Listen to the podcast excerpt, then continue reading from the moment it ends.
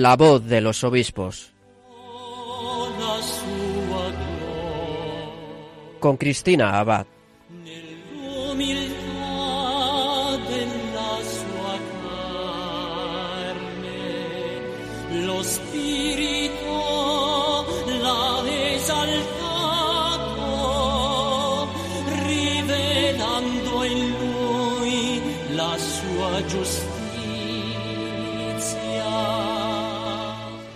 Buenas noches y bienvenidos a este nuevo programa de La Voz de los Obispos. Desde los estudios de Radio María les envía un cordial saludo Cristina Abad. Nos reunimos un domingo más para escuchar juntos la voz de nuestros pastores, conocerles un poco mejor, participando de las experiencias que desde aquí comparten con nosotros.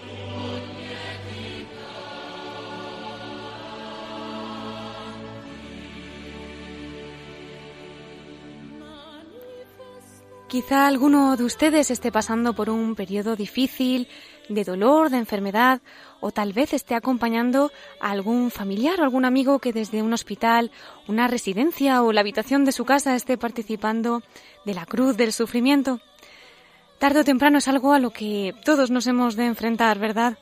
Por eso nuestra entrevista de hoy va a ser muy especial, porque vamos a tener el testimonio de un obispo que nos va a contar cómo es capaz de vivir la enfermedad que padece y que acoge desde hace años con alegría, con esperanza y como ofrenda fecunda para el Señor.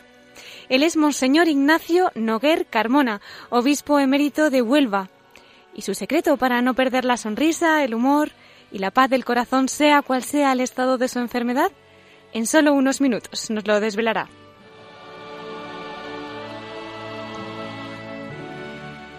Monseñor Noguer Carmona, obispo emérito de Huelva, nos hablará además desde el corazón de María, compartiendo su devoción a la Santísima Virgen. Y como no, tendremos hoy también nuestros episcoflases con Miquel Bordas, quien nos informará de más noticias de nuestros prelados con sus comentarios y mensajes. Ponemos en manos de la Virgen nuestro programa de hoy, 26 de febrero, y comenzamos La voz de los obispos.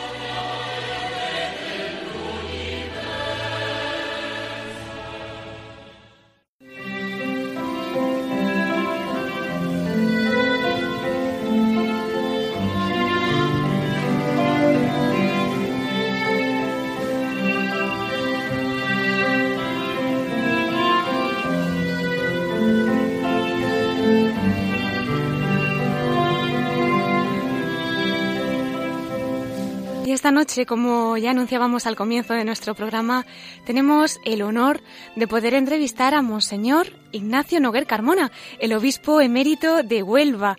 Me imagino que serán muchos los que le habrán acompañado en su recorrido sacerdotal, en su recorrido ministerial, en su recorrido como obispo, ¿no?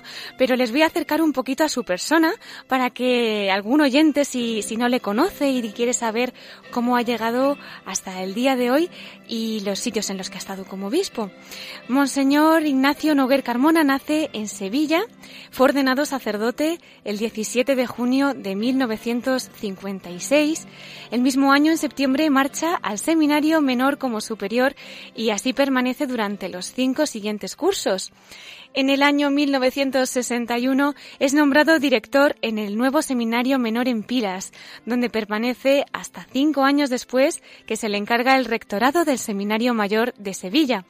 En el año 1971 pasa a ocupar la vicaría episcopal del clero de reciente creación. En septiembre de 1976 es nombrado obispo de Guadix-Baza, diócesis de la que toma posesión y es ordenado el día 17 de octubre de ese mismo año. Fue nombrado obispo coadjutor de Huelva el 12 de noviembre de 1990 y tomó posesión el 16 de noviembre de 1990. Tras la visita de su santidad, el Papa Juan Pablo II a Huelva sucedió a Monseñor González Moralejo en la sede episcopal onubense el día 27 de octubre de 1993. Fue delegado de los obispos del sur para los asuntos concernientes a los seminarios de las provincias eclesiásticas de Granada y Sevilla. Obispo residencial de Huelva desde el 27 de octubre de 1993 hasta el 17 de julio de 2006, fecha en que su santidad, el Papa Benedicto XVI, admitió por razones de edad la renuncia al gobierno pastoral de la diócesis de Huelva, nombrándolo administrador apostólico hasta la fecha de la toma de posesión de su sucesor. En la Conferencia Episcopal Española ha sido miembro de la Comisión Episcopal de Migraciones desde 1978 hasta el 2011. Ha sido presidente de esta comisión desde 1993 hasta 1999. Pues con gran cariño le damos la bienvenida en nuestro programa de la voz de los obispos. Muy buenas noches, don Ignacio. Buenas noches. ¿Qué tal está? Pues yo estoy bien dentro de mis posibilidades. que ya van siendo pocas. bueno, aquí en Radio María y más después de escucharle cuando hagamos la entrevista, creo que van a ser muchos, además de servidora, los que van a estar orando por usted. Me imagino que los ángeles de la guarda y la Virgen también estarán ahora mismo acompañándole muchísimo, ¿verdad? Yo así lo, así lo quisiera yo, vamos, que no me abandonara nunca. Seguro. Eh, don Ignacio, Dígame. Eh, usted nace en Sevilla, qué tierra tan bonita, pasa allí los primeros años de su vida y podríamos decir también que fue un poquito la cuna de su vocación. Pues sí, efectivamente, yo, eh, mi vocación es muy compleja porque de niño, muy niño, con 10 años me fui al seminario. con 10 añiñitos. Con 10 años, sí, pero duró poco aquello porque me puse enfermo y ya no volví al seminario. ¿Ah, sí? ya después me quedé en casa, estuve estudiando el bachillerato fuera y una vez concluido el bachillerato, empezando la carrera de medicina, sí. me enteré que un compañero mío de colegio se había ido al seminario. Y entonces fui a, a verlo y a, incluso para felicitarlo y me quedó en mi conciencia un resquemor, ¿no? Sí. Y Carlos ha sido porque yo no. Ajá. Y entonces me quedó eso, como una gran preocupación interior y gracias a un sacerdote benemérito en Sevilla, don Francisco García Madueño, sí. pues me fue orientando, me fue orientando hasta que decidí entrar en el seminario, cosa que fue bastante ardua por mi parte, dejar la carrera de medicina que me gustaba mucho, sí y inclinarme ya definitivamente a consagrarme a Dios y donde Dios quisiera. Ajá. Bueno, usted ha ido más allá porque ha seguido siendo médico, pero médico de almas también. Es verdad, sí. Es, es un tópico, pero es verdad. Claro que sí, claro que sí. Eh, bueno, y me imagino que en Sevilla guardará allí la época del seminario y su primer periodo sacerdotal, pues tendrá un recuerdo muy bonito, ¿no? También. Efectivamente. Bueno, yo tengo mi vida sacerdotal ha sido muy compleja también. A mí, como se ha dicho eh, en, la entrada, eh, el señor cardenal Bueno Monreal me mandó al seminario de San Lucas de Superior. Sí. Y allí se pasaron cuatro años. En el quinto año pasé eh, con el equipo que había en San Lucas a Pidas a casi inaugurar aquel seminario recién creado por el cardenal Bueno Monreal. Sí. Y al año, pues el rector que había entonces se murió de repente y el señor cardenal me, encargó, me encargó a mí, entonces muy joven, con 30 años, la dirección de aquel, de aquel seminario. Ese seminario fue para mí clave en mi vida sacerdotal porque tuve la ocasión con un grupo magnífico de, de sacerdotes de hacer un seminario moderno, conciliar, pretendimos conciliar con una ayuda, eh, desde luego, maravillosa del cardenal Bueno Monreal, sí. en, el cual seminario disfruté muchísimo, muchísimo, porque fuimos, ese grupo de sacerdotes, fuimos pioneros en aquel tiempo en un seminario más actual, más moderno, más de acuerdo con el concilio. Entonces el seminario de Pina fue para mí fue el momento quizás más feliz de toda mi vida sacerdotal. A continuación, el señor cardenal me mandó al seminario de Sevilla en un momento muy difícil. Sí. Muy difícil. Eran momentos muy difíciles en Sevilla y en, España entonces. Y ahí me tocó sufrir no poco. Pero en fin, con la gracia de Dios y la ayuda de la Virgen del Buen Aire, que se conserva en aquel palacio todavía, sí. pues las cosas salieron para adelante hasta que, después del sínodo de Sevilla, el señor cardenal me encomendó el cuidado de los sacerdotes de Sevilla y durante cinco años ha sido eso, ha sido eso. Pues en esa prueba, ¿no? Que también nos dice, eso le iba a preguntar yo, ¿no? como nos ha dicho, pues con la gracia de Dios, ¿no? Vemos que importante es también dejarse acompañar, como nos está diciendo usted, y, y cómo pues le ha asistido también la gracia en ese periodo que nos está contando, ¿no? Pues mire usted, yo creo que una persona que se encuentran, que se encuentra en la vida con las dificultades y con los problemas que yo me encontré, sí. Si no es confiando en Dios, absolutamente, si no es en brazos de la Virgen María, y si por supuesto si eso no se refleja en una voluntad explícita de mi prelado, no hubiese podido hacerlo. Me considero realmente inútil para hacer lo que aquel, aquel entonces se hizo y se hizo por la gracia de Dios y por la fuerza que la Virgen impulsó en nuestros corazones. No hubiese sido posible de otra manera. Éramos muy jóvenes, la responsabilidad era mucha y sin embargo, con la ayuda digo, del Señor y de la Virgen y la protección del Cardenal Bueno Monreal, que para mí fue clave, se pudo, pudo hacer realidad todo aquello. Pues damos gracias a Dios, don Ignacio. Damos gracias a Dios, por supuesto, y por encima de todo. Claro que sí. Bueno, y llegamos a Guadix. Querría compartir con nosotros el momento en el que pues llega la noticia de que eh, le nombran obispo. ¿Cómo se lo tomó usted? Mal. Mal, mal, sí. Primero porque yo nunca pensé que podía ser obispo y segundo porque yo me consideraba absolutamente incapaz de llevar, llevar una diócesis como se debía hacer después del concilio. Sí. Yo me encontré completamente desvalido. Una vez más, mi cardenal Bueno Monreal y por supuesto mi confianza en la Virgen María, sí. Que siempre fue en mi vida protectora especialísima desde una consagración que hice a ella siendo seminarista joven. ¿Ah, sí? Me encontré con esa protección de la Virgen siempre. Y llegada la hora, llegada la hora de aceptar ser obispo, pues después de pensarlo no poco y después de aconsejarme no poco, pues entendí que era la voluntad de Dios y la acepté. y, me, y, y, fin, yo entonces me acuerdo que le decía a los sacerdotes de Guadix recién llegado, miren ustedes, yo ser obispo no sé porque nunca lo he sido. Ustedes me tendrán que enseñar y vuestra, y vuestra caridad y comprensión hará posible que sea un buen obispo. Querer a los sacerdotes mucho ha sido mi oficio desde que soy de sacerdote yo. Sí. Así es que así empecé mi apostolado en, en Guadix. Una diócesis maravillosa, con unas mm, profundísimas raíces cristianas, una diócesis con conciencia de diócesis admirable, que conserva plenamente desde hace muchísimos siglos. Entonces yo allí disfruté muchísimo, muchísimo. La verdad que nos está contagiando un poquito ese espíritu de Dios, ¿no? Que se debe de vivir en esa diócesis de Guadix y después de acercarnos de esa manera tan entrañable al corazón de esta diócesis, querría compartir también cómo fue su periodo en Huelva, primero como obispo coadjutor y más tarde sería obispo titular tras esa visita de Juan Pablo II, que también podríamos hablar un poquito de ella ahora después.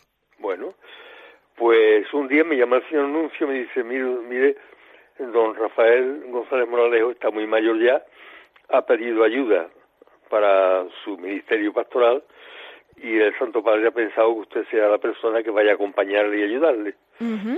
Bueno, yo lloré lágrimas de sangre al salir de Guadí, Ay, pobre. Pero, pero una vez más, cumpliendo lo que yo entendía, que era la voluntad de Dios, pues me vine a Guadí. Estuve estuve, vine a Huelva y unos y estuve unos años de coautor con don Rafael. Don Rafael era un obispo excepcionalmente listo, un grandísimo obispo, un hombre con unas cualidades excepcionales que me enseñó a conocer ya desde el principio la diócesis de Huelva y, y empecé también con él a quererla. Sí. Eso fueron unos años, pocos años, porque una vez que don que aceptaron la renuncia de don Rafael, pues ya me hice cargo de la diócesis con la experiencia de Guadí y con el cariño y la enseñanza de don Rafael, pues enfilé la diócesis de Huelva, de Huelva con mucha esperanza y con mucha ilusión. Y sea lo que Dios quiera, decía yo entonces, y lo sigo diciendo ahora. pues efectivamente en ese tiempo llegó el Papa a, a Huelva. Sí. Debo decir que el Santo Padre Juan San Juan Pablo II era muy amigo de don Rafael, mi antecesor. Ajá. Habían sido compañeros en el concilio y habían trabajado juntos en la misma en las mismas sesiones. Vaya. En- Entonces se conocían entrañablemente. Y yo creo, creo, me hace pensar que seguramente el que yo viniera a Huelva fue una petición concreta de don Rafael. Ujú. Y yo se lo agradecí toda mi vida, claro. Es una muestra de confianza extraordinaria. Sí. La visita del Papa fue una gracia de Dios, como siempre la visita del Papa en Huelva y en nuestros corazones apostólicos de, de obispos, ¿no? Ajá. Él vino a confirmarnos en la fe, a decirnos este es el camino, adelante, hay que tener fuerza y alegría para vivir la, la vida apostólica y, y eso nos unió todavía más y, nos- y me preparó especialmente el camino a mí para mi futura misión, obispo de Huelva. Fueron unos días maravillosos los de Huelva, los del Papa en Huelva, un día, un día prácticamente de por la mañana hasta por la noche, y fue muy agradable porque además visitó, como saben, el Rocío, Sí. visitó Moguer, en fin, le coronó a la Virgen de los Milagros de, de, de aquí, de, de aquí, de, un pueblo cerquita de aquí, y total, un, un, un día muy, muy, muy, muy intenso, Sí. en que yo disfruté, pero don Rafael lo pasó en grande. Así claro, también, ¿no? estaba con su amigo y además con una amistad y con una confianza admirable.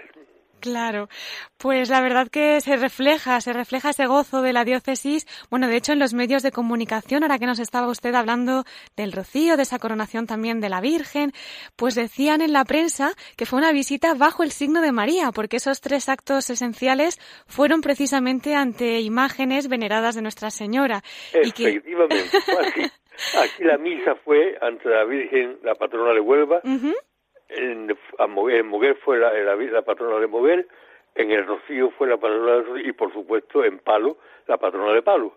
Así que toda la visita del Papa fue sumamente mariana.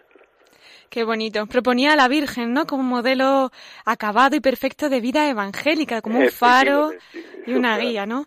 Bueno, y creo que también les envió un telegrama de agradecimiento por la organización, la acogida y que él mismo había valorado ese fervor mariano de su gente, según este telegrama. Efectivamente, sí, ese fue el gran consuelo último de don Rafael, porque ya yo creo que una vez que pasó ese tiempo, don Rafael había pasado la edad ya, y entonces el Papa, después de visitarlo aquí, le concedió la, la renuncia y por tanto la- el descanso.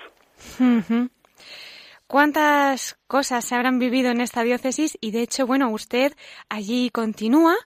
Eh, vamos a pasar a ese periodo, don Ignacio, en el que el Señor le invita a, participar de una manera más directa, más palpable en su propia cruz, ¿no?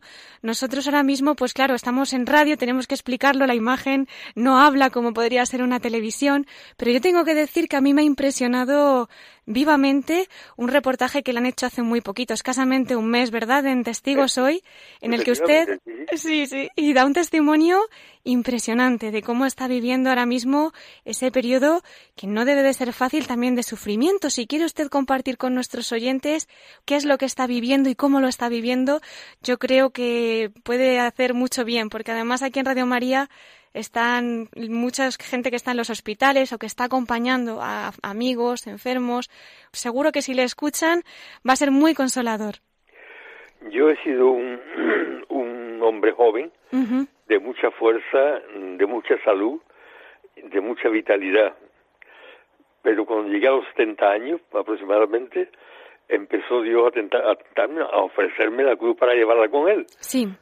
Y ya fue en los últimos años de mi, mi- de mi vida apostólica en, en Huelva, como hasta ahora, ha sido una vida, digamos, presidida por la cruz. Bueno, yo creo que cuando se piensa en la cruz de Cristo desde lejos, pues se ve mm, en la belleza que puede tener. Cuando se mire desde dentro, la belleza que hay que ver es nueva.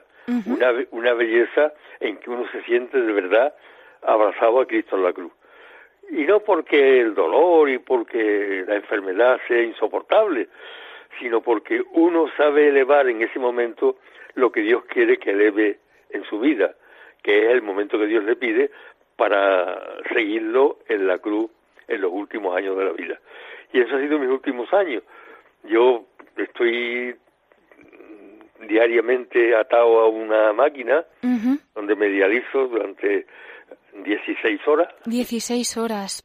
Después me quedan 8 horas libres. Sí. Eso es lo que aprovecho para hacer lo poquito que puedo hacer todavía, ¿no? Lo poquito y lo mucho, me parece a mí, ¿eh? Yo lo ofrezco a Dios y Dios sabrá lo que hace con eso. Por eso, por eso. Muy valioso, mucho más de lo que pensamos. Estas cosas que no se ven y solamente en el cielo conoceremos los frutos, ¿verdad, don Ignacio?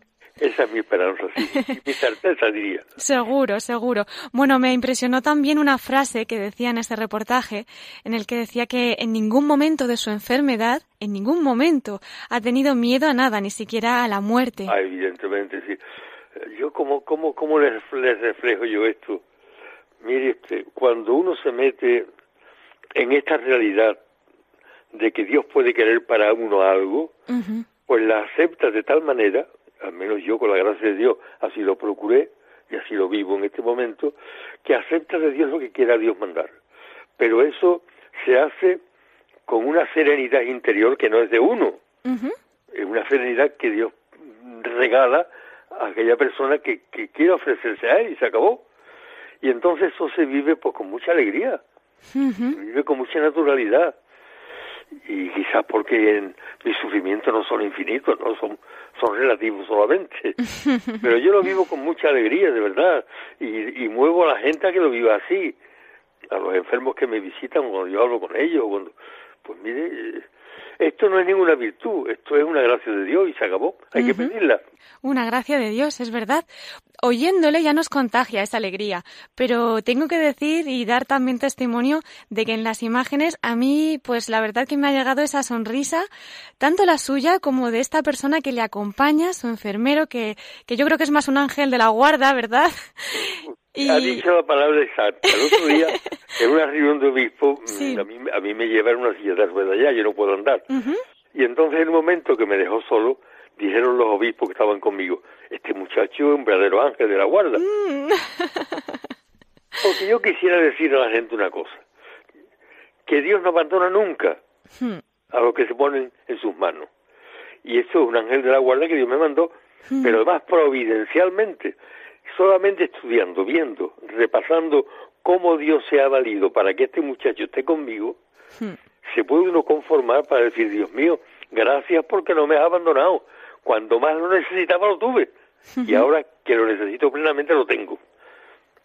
Es verdad que este muchacho, mm, también por la gracia de Dios por, y por, yo qué sé, por, por el corazón de la Virgen que lo tengo siempre muy metido en ella, sí le está ayudando a levantar su vida de una forma maravillosa. ¿eh? Dios está haciendo, Dios está haciendo con él, pues no sé, que se prepare para su vocación. y su vocación verdadera es el servicio a los enfermos. Presentándole yo al Santo Padre, pues estuve en Roma hace dos años, me volví loco, me fui a Roma. Mm, madre mía. Y al presentárselo al Papa le dije, Santo Padre, este joven ha dedicado su vida a cuidar a sacerdotes, enfermos y ancianos. Sí. ¿Y qué le dijo el Santo Padre? Pues lo miró con mucho cariño y le regaló una cosa personal a él, ¿Ah, que la guarda con mucho cariño. Y entonces, pues, este muchacho, pues, afortunadamente, está sintiendo ahora la fuerza de Dios para prepararse bien para hacer el servicio que Dios le pide. Claro. Ha hecho enfermería y está haciendo medicina. Mm, qué misión.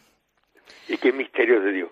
Y qué misterio de Dios. Así es, así es. Sí, porque realmente es verdad que la persona que, está enferma o que lo sufre, pues claramente también se ve mm, esa participación de la cruz, ¿no? Pero parte también está en esa persona que acompaña, ¿verdad? Y que con la delicadeza, con ese cariño, con esa ternura, pues está haciendo, como bien dice, a veces de ángel, a veces de manos extendidas de la Virgen, otras de la Verónica con ese pañuelo enjugando las lágrimas, quizás, ¿no? Sí, sí, sí, sí.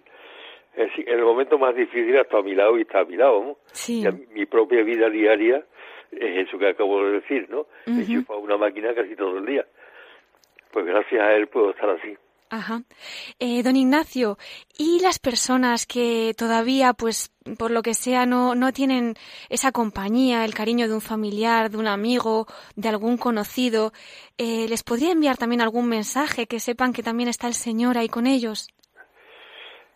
Yo cuando veo lo que está pasando en el mundo en este momento, hmm. esa persecución, situaciones, esas muertes tremendas en el Oriente Medio, sí. Pues me hago la pregunta que todo el mundo se hace, Dios mío, ¿por qué? Y me respondo en que la misericordia de Dios está por encima de nuestros pensamientos y de nuestras preocupaciones. Y tengo la certeza de que de una manera o de otra, como conmigo ha hecho, hace con cada persona que esté sola. Lo que hace falta es que esa persona abra su corazón, lo entienda, lo vea y se lo agradezca, porque se tiene poco o mucho, pero la presencia de Dios ayuda siempre a superar los momentos presentes más difíciles. Y así lo pienso yo y así lo he vivido yo antes de tenerlo a él, a este joven, y después de tenerlo. Así que las personas que se encuentren en esta situación, que yo me he encontrado también antes de que viniera este joven, les digo que tengan confianza en el Señor, que sepan que la Virgen María sigue siendo su madre, y por tanto que la invoquen, que se sientan cerca de ella, que sientan el calor de su corazón, su presencia cercana, que ese sí que es un buen ángel de la guarda. Eso es. pues vamos a pedir esa gracia también para quienes ahora mismo le puedan estar escuchando. Eh, don Ignacio, luego tenemos también otro sector. Eh, me consta que este programa lo escuchan algunos niños también. Eh, bueno, ahora mismo me llega a la mente, ¿no? Un testimonio del caso de dos hermanitos que están en, en Abarán, en un pueblo de Murcia, que no se pierden este programa y la voz de ustedes, de los obispos. Creo que incluso si llama a alguien a la puerta les ponen a escuchar su programa. Y pienso en ellos ahora mismo porque uno sí que ha estado desde bien pequeñito pasando por hospitales, ¿no? Y, a mí, pues la verdad que las veces que lo he podido ver ha sido siempre un testimonio con esa sonrisa, con esa alegría, como la que nos está transmitiendo usted. Me gustaría muchísimo que a niños que ahora mismo pudieran estar también escuchándole, ¿no? Y que ellos también pudieran estar pensando, no sé, que podían estar en un parque jugando, yendo al colegio cualquier cosa y tengan que estar en la cama de un hospital, incluso a sus padres o a sus familiares que se pregunten por qué, por qué tan pequeño, ¿no? Esto tendría que ser ya a una edad más madura. ¿Qué, qué les diría a usted, don Ignacio? Que se acuerden de mí, que se acuerden de la iglesia, que Dios mío, que son verdaderos tesoros. Ellos no son todavía capaces de comprender la maravilla que significa para la iglesia tener esos santitos sufriendo.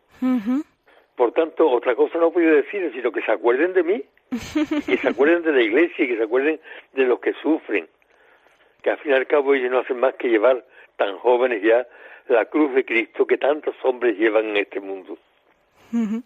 Pues ahí tenemos a esos pequeños cirineos y que se acuerden nuestros queridos oyentes, como bien nos está diciendo, de don Ignacio Noguer Carmona, obispo emérito de Huelva, y que tanto nos está edificando con ese testimonio, con esa alegría, con esa esperanza, con esa confianza en Dios. Eh, don Ignacio, eh, para ir terminando, nuestro equipo de Radio María, los voluntarios, nuestros oyentes, pues estamos deseosos de que nos deje algún mensaje especial para nuestra radio en particular pues que vuestra radio sea capaz, como está haciéndolo, de llevar al corazón de todas las personas una luz de esperanza en esta vida.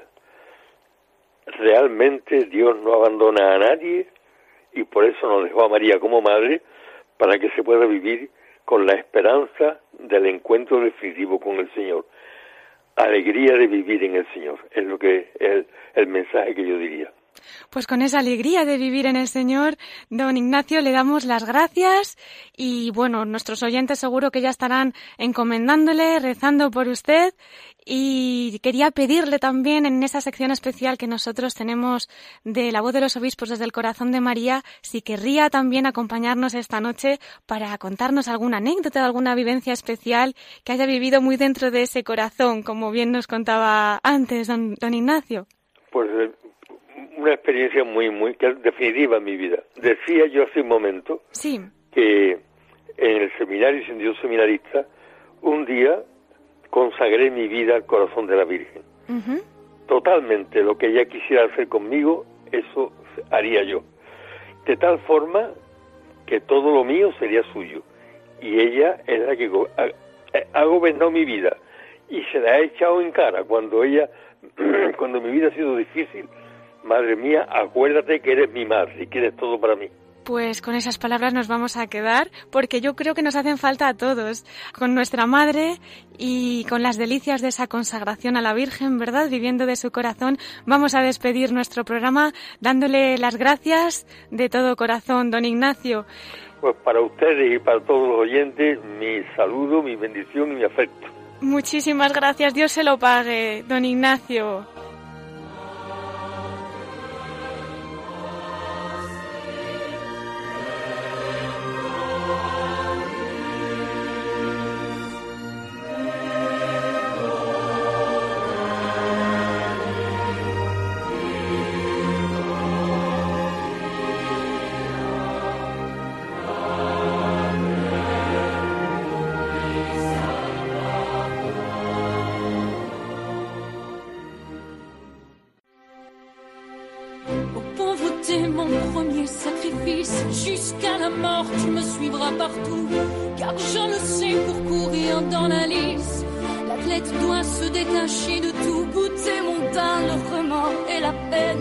fruits amers de votre vanité. Joyeusement, moi je cueille en l'arène les palmes de la pauvreté.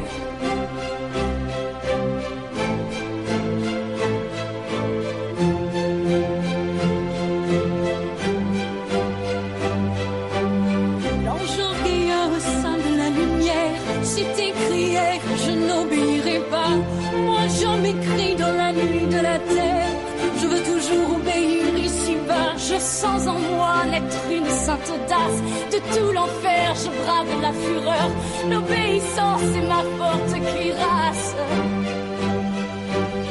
Et le bouclier de mon cœur.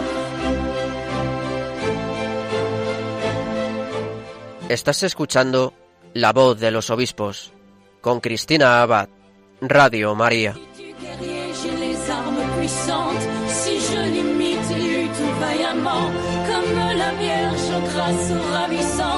Je veux aussi chanter en combattant, en souriant. Je brave la mitraille et dans tes bras, ô mon époux divin, en chantant, je mourrai sur le champ de bataille les armes à la main.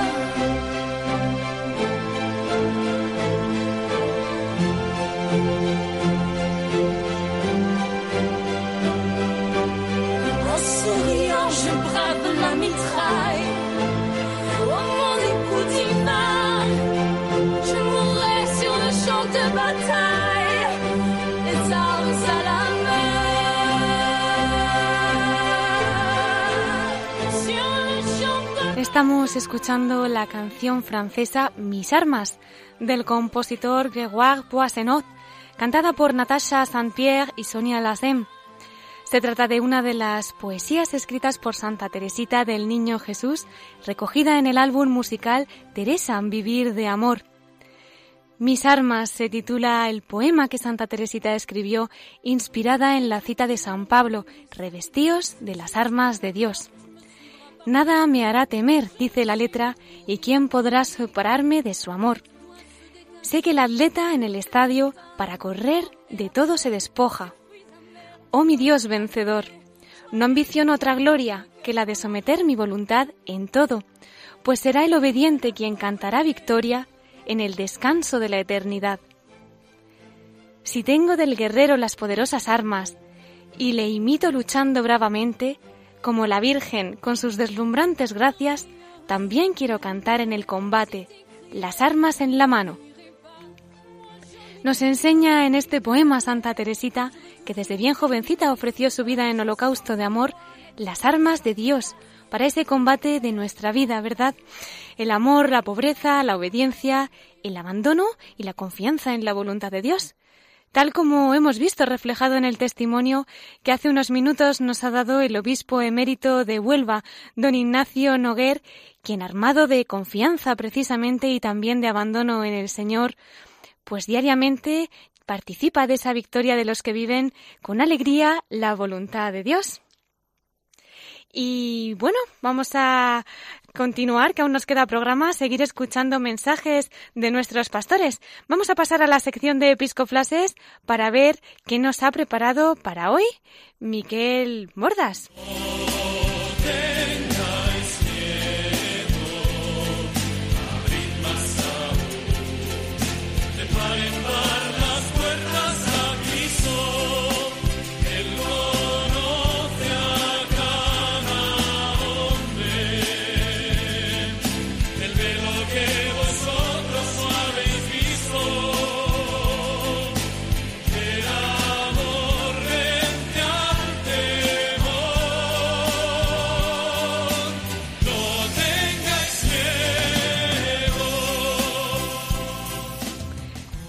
En esta noche de domingo le damos la bienvenida a nuestro colaborador, Miquel Bordas. Buenas noches, ¿qué tal estás?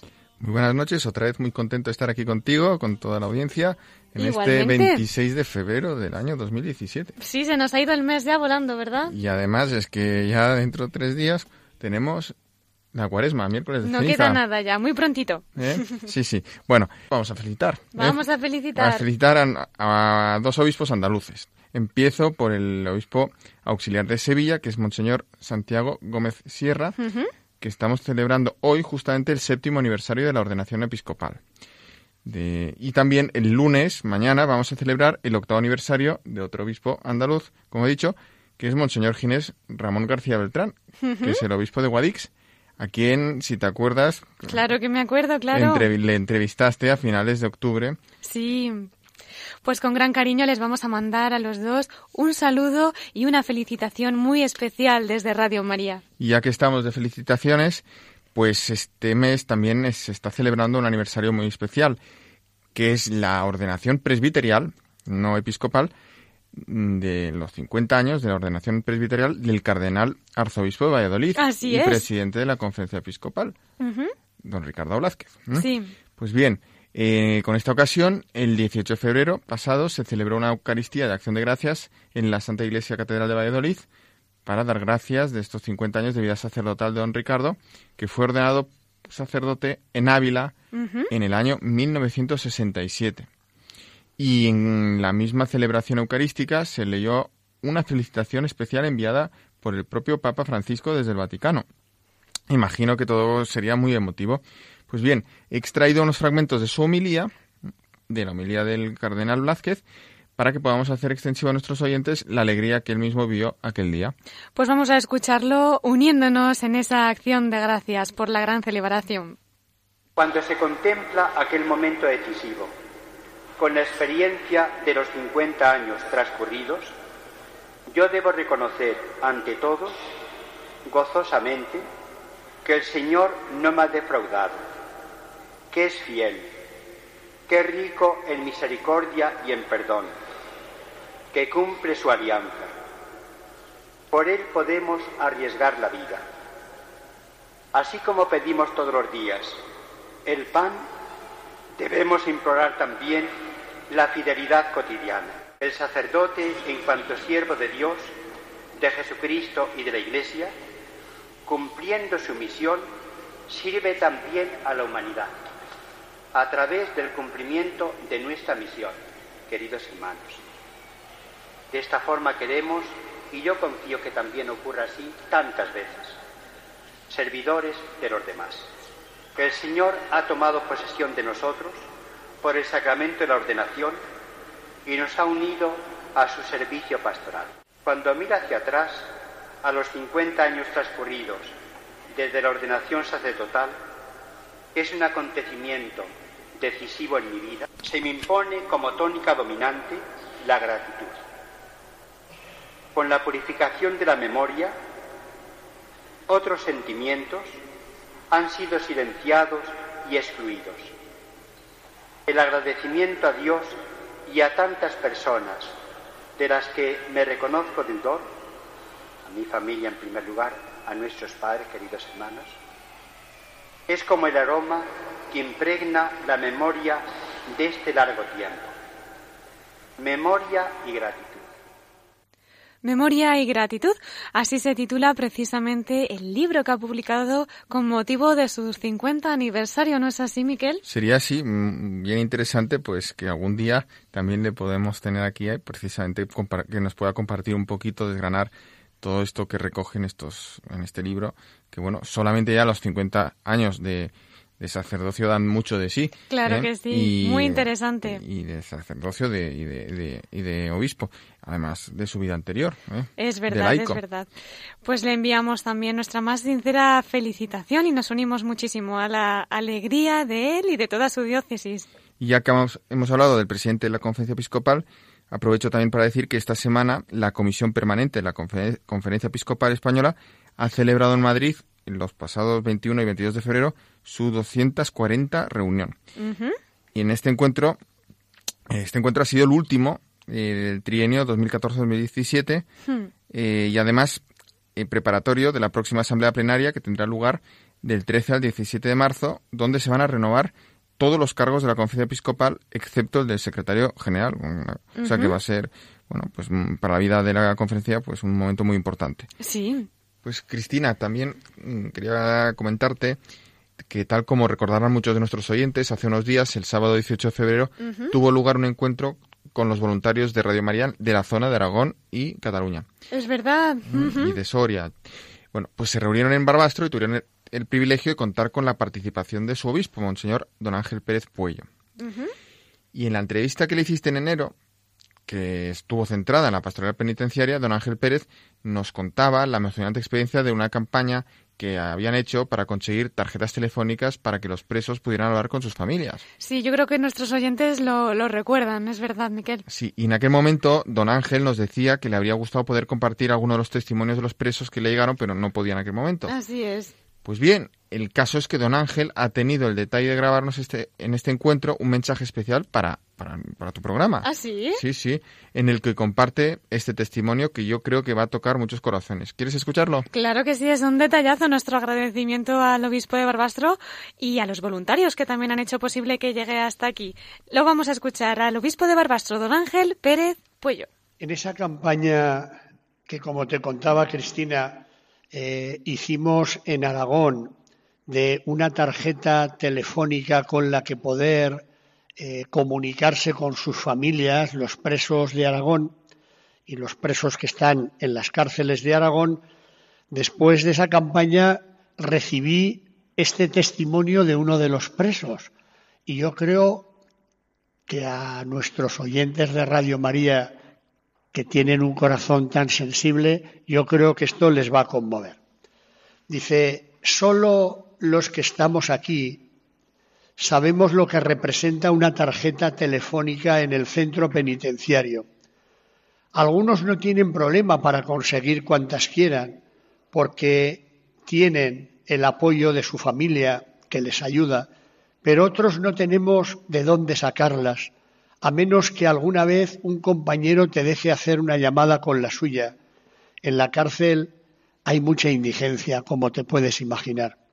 Algunos trabajan y reciben un pequeño sueldo, es verdad, pero tampoco allí hay trabajo para todos.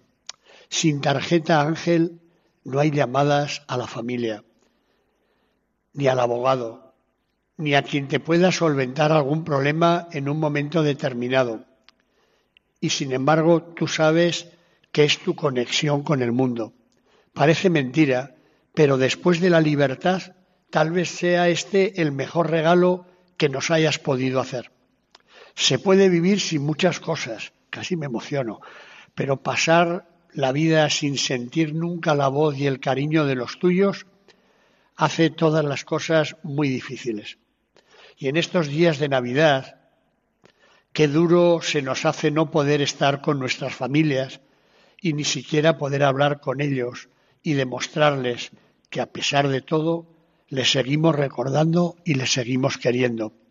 Cuando cada año por estas fechas la pastoral penitenciaria a través vuestro nos hace llegar estas tarjetas para llamar a nuestras familias, no sabéis el favor que nos hacéis y la alegría que nos dais.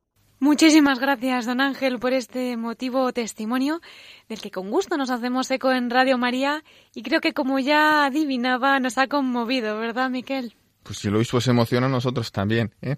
Y bueno, también nos va a conmover el segundo mensaje que nos ha grabado en el que nos traslada otro testimonio, pero esta vez nada más y nada menos que el del Papa Francisco. Del Papa Francisco, promete.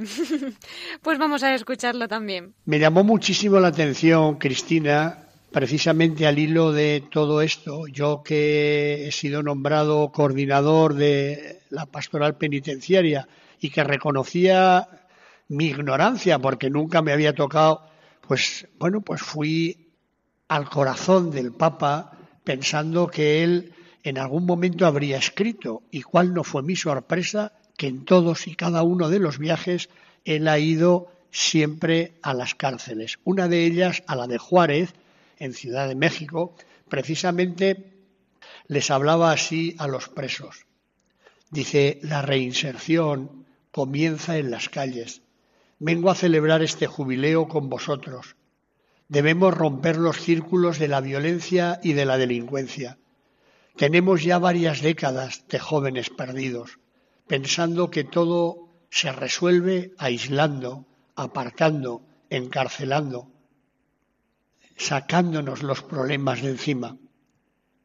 Nos hemos olvidado de lo que debería ser nuestra preocupación de verdad, la vida de las personas, la vida de sus familias, también las de las víctimas que han sufrido a causa de este círculo de violencia. Las cárceles son un síntoma de cómo estamos en la sociedad. Son un síntoma de silencios y omisiones que ha provocado una cultura del descarte. Son un síntoma de una cultura que ha dejado de apostar por la vida. Son un síntoma de una sociedad que ha abandonado a sus propios hijos. La misericordia, en cambio, nos recuerda que la reinserción no comienza en estas paredes, sino que comienza afuera, en las calles. La reinserción o la rehabilitación comienza creando un sistema que podríamos llamar de salud mental y social, es decir, una sociedad que busque no enfermar contaminando las relaciones en tu barrio, en tu escuela, en tus plazas, en tus calles, en tus hogares, en todo el espectro social. Un sistema de salud social que procurara generar una cultura que actúe y busque prevenir aquellas situaciones, aquellos caminos que terminan lastimando y deteriorando el tejido social. La reinserción social comienza insertando a nuestros hijos en la escuela, en la familia y en la iglesia. Ahí tenemos esa invitación del Santo Padre, en la que nos ha dejado muy claro que la reinserción social comienza en la escuela, en la familia y en la iglesia. Ya tenemos otra intención por la que pedir. Y sí, además esto, como lo decía el Papa, pues eh, las cárceles o toda esta vida eh, es un síntoma ¿no? de nuestra sociedad y los frutos de esta cultura del descarte en la que estamos inmersos. Bueno, y en ese sentido de la reinserción también va la homilía que don Ángel Pérez Puello pronunció en aquel encuentro voluntarios de Radio María. No desveló nada más porque ya que iba dirigido principalmente al personal, voluntarios y oyentes que constituyen esta maravillosa familia que es Radio María, creo que es mejor que lo escuchemos, Cristina. Pues yo también. Pues, bueno, siempre merecería la pena escuchar la homilía entera, pero como nos falta tiempo, nos tendremos que conformar con unos fragmentos. Pues nos conformamos. Vamos a escuchar algún fragmento de esa homilía en Barbastro. Quiero saludar en primer lugar y agradecer la presencia de todos los que formáis esta gran familia de Radio María. Me gustaría comenzar diciéndoos algo que normalmente no solemos escuchar. Lo realmente progre, lo realmente audaz, lo realmente novedoso sigue siendo ser cristiano. El giro que Jesucristo propuso con su autoridad mesiánica fue de tal envergadura que cambió radicalmente la ley que estaba establecida en aquel tiempo. Es decir, el perdón en vez de la venganza y el amor, el amor al enemigo en vez del odio. Estas son las dos últimas antítesis, pero manifiestan el verdadero espíritu de perdón, de reconciliación y de fraternidad que los cristianos intentamos vivir y que esta patrulla de Radio María intenta difundir. Cada uno de nosotros somos el mejor altavoz de Dios en el cuánto acompañáis a tanta gente que está sola o enferma, pero cuánto formáis y cuánto también invitáis a la excelencia precisamente a quienes andan buscando plenitud de sentido y no lo encuentran allá donde se lo ofrecen. Solo Dios y únicamente el Dios en el que tú y yo creemos es quien verdaderamente llena de sentido y de plenitud tu vida y la de los demás. Solo Dios es capaz de dar sentido a nuestra vida, nos está comentando el obispo de Barbastro. Son los ecos de aquella homilía en el encuentro de voluntarios con Radio María de aquel 18 de febrero. Así es, y para que podamos ser este altavoz o esta patrulla de Radio María del que nos hablaba don Ángel Pérez Puello, tendremos que poner en práctica también lo que nos ha dicho en esta homilía. Eso es, ahora ponerlo en práctica, o a intentarlo por lo menos, ¿verdad? Oye, Cristina, ¿me dejas todavía un minutito para mi perla? Un minutito, tú lo has dicho, ¿eh? No sé, no sé, vamos a poner claro el cronómetro. Que sí, Miquel, que nos gustan mucho tus perlitas. A ver qué nos has traído para hoy. Pues mira, es que el miércoles 1 de marzo es miércoles de ceniza. Sí. Entonces, como es miércoles de ceniza, se omite la celebración del Santo del Día. Pero el Santo del Día, entre otros, es San Rosendo. Ajá. Rudesindo. Que este fue un obispo eh, de Galicia, eh, justo antes del año 1000. ¿eh? Fíjate, vamos atrás más de mil años. Sí, sí. Entonces, él, bueno, había sido sobre todo monje y luego, pues cuando, siendo muy joven todavía, el pueblo lo aclama, como se hacía antes, con 18 años lo, lo, lo elige como obispo para la ciudad de las peregrinaciones, donde Espera, está... has dicho con 18 años. Sí, sí, con 18 años. Al menos esto es lo que, lo que se cuenta. ¿eh? Caray. Y lo elige no, para, como obispo para Santiago de Compostela, donde está enterrado el apóstol. ¿eh? O sea, que no es nada. Sí, sí, sí. Eh, no es nada. bueno, pero a pesar de esta juventud, dio prueba en todo momento de una exquisita madurez humana y espiritual. Y es, además, de, con un celo apostólico, de predicación eh, se preocupaba por los pobres, los abandonados.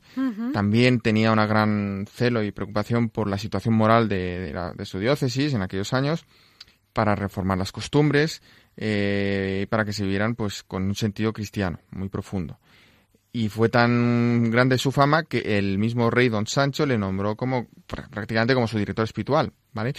Y entonces, eh, bueno, mm, obviamente pues este rey le tenía en gran estima y también eran tiempos difíciles, con invasiones, con reconquista. Eh, pues bueno, por ejemplo, teníamos a los moros al sur, en Portugal. En- en- por el norte, por el mar, es- nos estaban invadiendo, atacando los, los normandos, los vikingos. ¿eh? Y en aquel entonces también justo resulta que durante un momento, un tiempo, el rey se ausentó y le tocó coger las riendas del ejército al obispo del lugar, ¿eh? a, San, Anda. a San Rosendo. ¿Y qué hizo? Pues bueno, oró con fuerza a Dios, se puso al frente de las tropas y arrenga- arengaba a sus soldados con estas palabras. Y aquí va la perla. Aquí va la perla. Ellos, o sea, los enemigos, ellos con carros y caballos, nosotros en el nombre del Señor. Obviamente ganaron nosotros, o sea, los cristianos, ganamos la batalla, eh, los gallegos, Sí, y sí, toda la gente lo recibió en Santiago con vítores, alabanzas. Él, sin embargo, huyendo de toda vanidad, se retiró al monasterio Celanova, eh, que era un sitio clave de la vida benedictina en aquellos lugares, y fue nombrado abad ahí. Y ahí se, bueno, se encuentran, bueno, se, se, se conservaron los códices que narraban sus milagros. Falleció en el año 977 ah, después de Cristo. Pues vaya, mira, estábamos hablando antes de esas armas que nos decía Santa Teresita en su poesía y al parecer coinciden también con esas armas de San Rosendo, ¿no? Y es que al final, pues como citaba Santa Teresita San Pablo, revestidos de las armas de Dios y son estas, ¿no? Las que nos están diciendo los santos. Así es, Cristina, pues mira, Santa Teresita, San Rosendo, tú, yo, todos los oyentes, pues tenemos que ser los tres guerreros que dispuestos a luchar con las armas que, que- que tenemos, que son la oración, la penitencia, el ofrecimiento de todas las incomodidades que podamos tener, cada uno, y ya está. Y esto es la, la cuaresma que tenemos a la vuelta a la esquina, ¿no? O sea, el próximo miércoles. El próximo miércoles, pues le pedimos esa gracia a la Virgen, como nos ha indicado el obispo emérito de Huelva, don Ignacio Noguer. Él miraba a la Virgen y ella, que era la que gobernaba su vida después de esa consagración, eh, ha sido un modelo para que nosotros hagamos lo mismo. Así que, Miquel, ya sabes, Te despedimos porque ya habrás escuchado que hemos tenido la sección de la voz de los obispos desde el corazón de María al final de nuestra entrevista. Así que esta semana ya te emplazo para el domingo que viene, si te parece bien. Pues mm, honrado y mm, con muchas gracias, Cristina. La semana que viene. Hasta la semana que viene, Miquel. Muchísimas gracias por todo.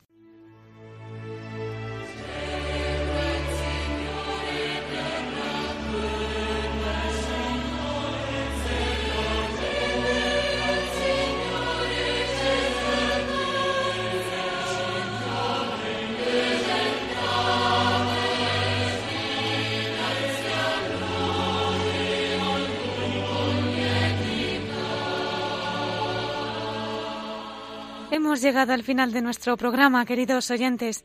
Les recuerdo, como siempre, nuestro correo electrónico por si quieren contactar con nosotros para cualquier consulta, la voz de los obispos arroba radiomaria.es y nuestra dirección de correo postal Paseo de Lanceros número 2, planta primera 28024, Madrid.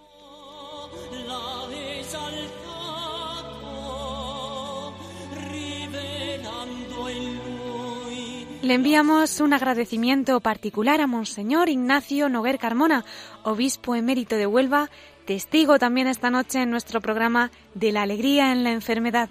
Gracias por su testimonio y desde Radio María nos unimos en la oración por él. Agradecemos también al obispo de, obispo de Barbastro, don Ángel Pérez Puello, por esos mensajes que especialmente nos ha hecho llegar para la voz de los obispos. Gracias, don Ángel.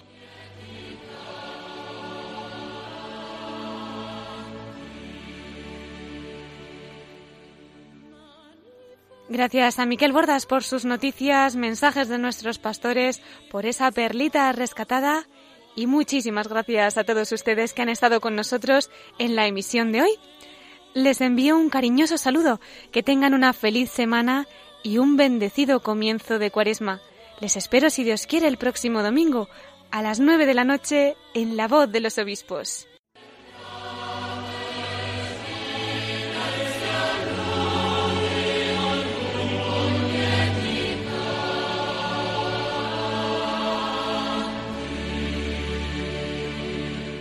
Han escuchado la voz de los obispos. Con Cristina Abad.